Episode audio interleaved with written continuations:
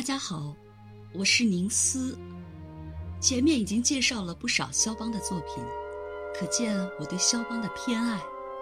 今天就请大家继续欣赏这位钢琴诗人留给我们的绝美音乐诗篇《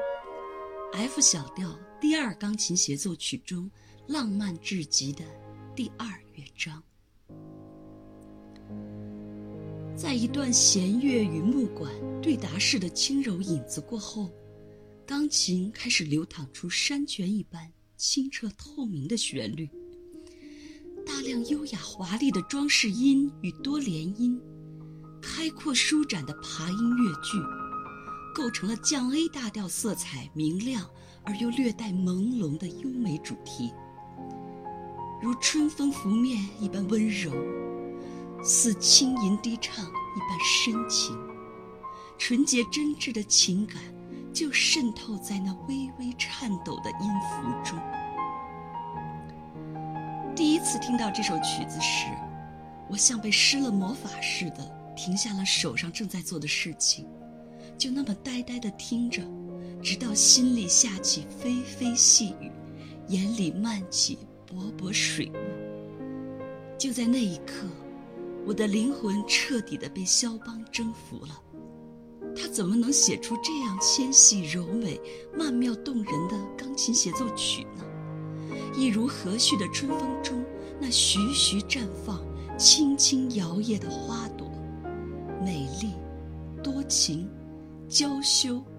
柔润。后来我才知道，这是一封音乐情书。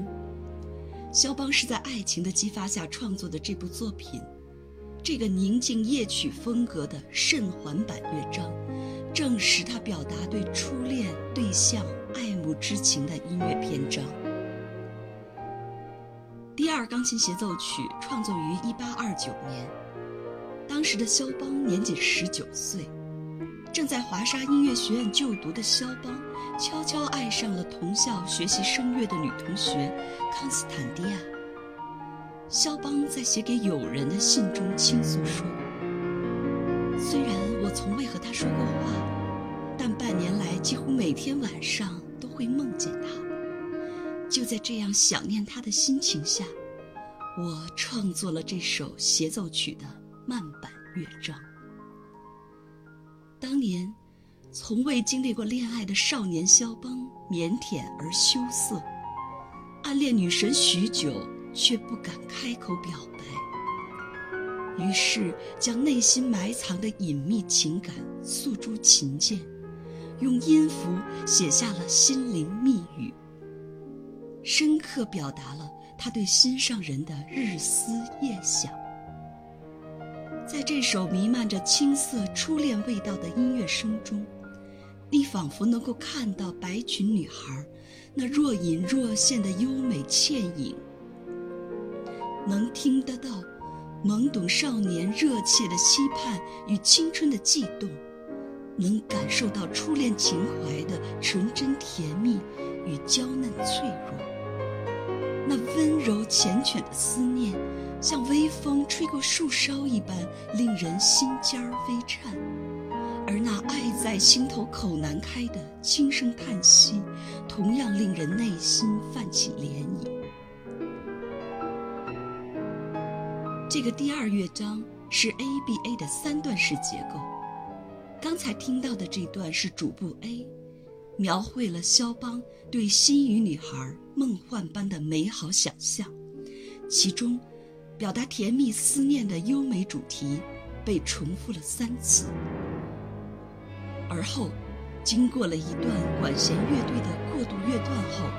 乐曲进入了激情奔放、跌宕起伏的中间部。这里，钢琴的声音变得急促而强烈，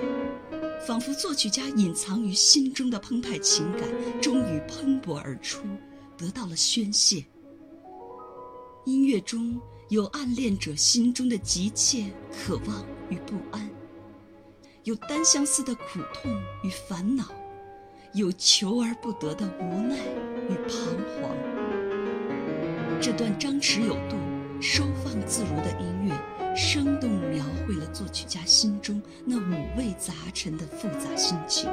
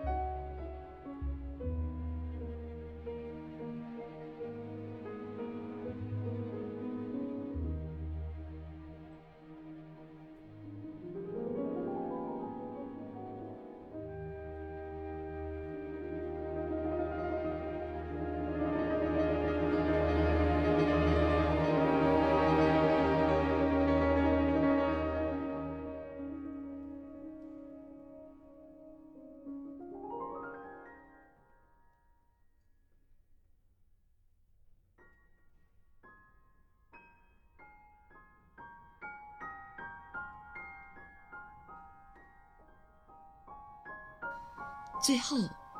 经过了情感的冲突之后，音乐进入了再现部，重新回到温柔甜蜜的主题。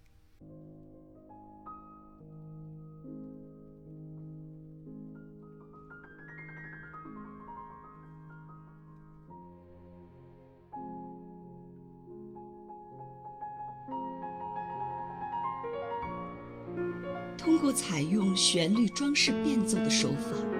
尤其是对多连音的运用，呈现出一个气势恢宏、色彩华丽的主题，给人以强烈的回归和呼应之感。肖邦一生仅留下两部钢琴协奏曲，分别写于十九岁和二十岁。虽然是他的早期作品，却都是音乐史上璀璨耀眼的明珠。其实，F 小调第二钢琴协奏曲的创作时间早于 E 小调第一钢琴协奏曲，不过因为作曲家对弦乐部分进行修改而推迟了发表时间，导致了编号被排在后面。这两部协奏曲是肖邦即将离开故乡华沙时完成的作品，音乐中都贯穿着肖邦那高贵精致、浪漫优雅的唯美气质。优美的旋律背后，隐含着一丝淡淡的忧伤，极富浪漫主义的幻想与抒情。尤其是两部协奏曲中的慢板乐章，都是极美的夜曲风格，音乐如羽毛般纤细柔美，美酒般醇厚芳香。听着听着，你的耳朵和心灵。就都情不自禁醉在了那弦乐陪衬的琴声絮语中。说到音乐情书，不得不提到另外一部可以和肖邦这首相媲美的音乐，那就是马勒第五交响曲中的小柔版。我称之为史上最动人的音乐情书，日后一定会再和大家分享。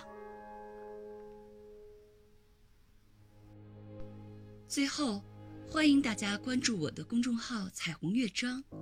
在那里不仅可以听到我的声音和音乐，还可以看到文字和图片以及相关视频，带来更丰富的视听体验。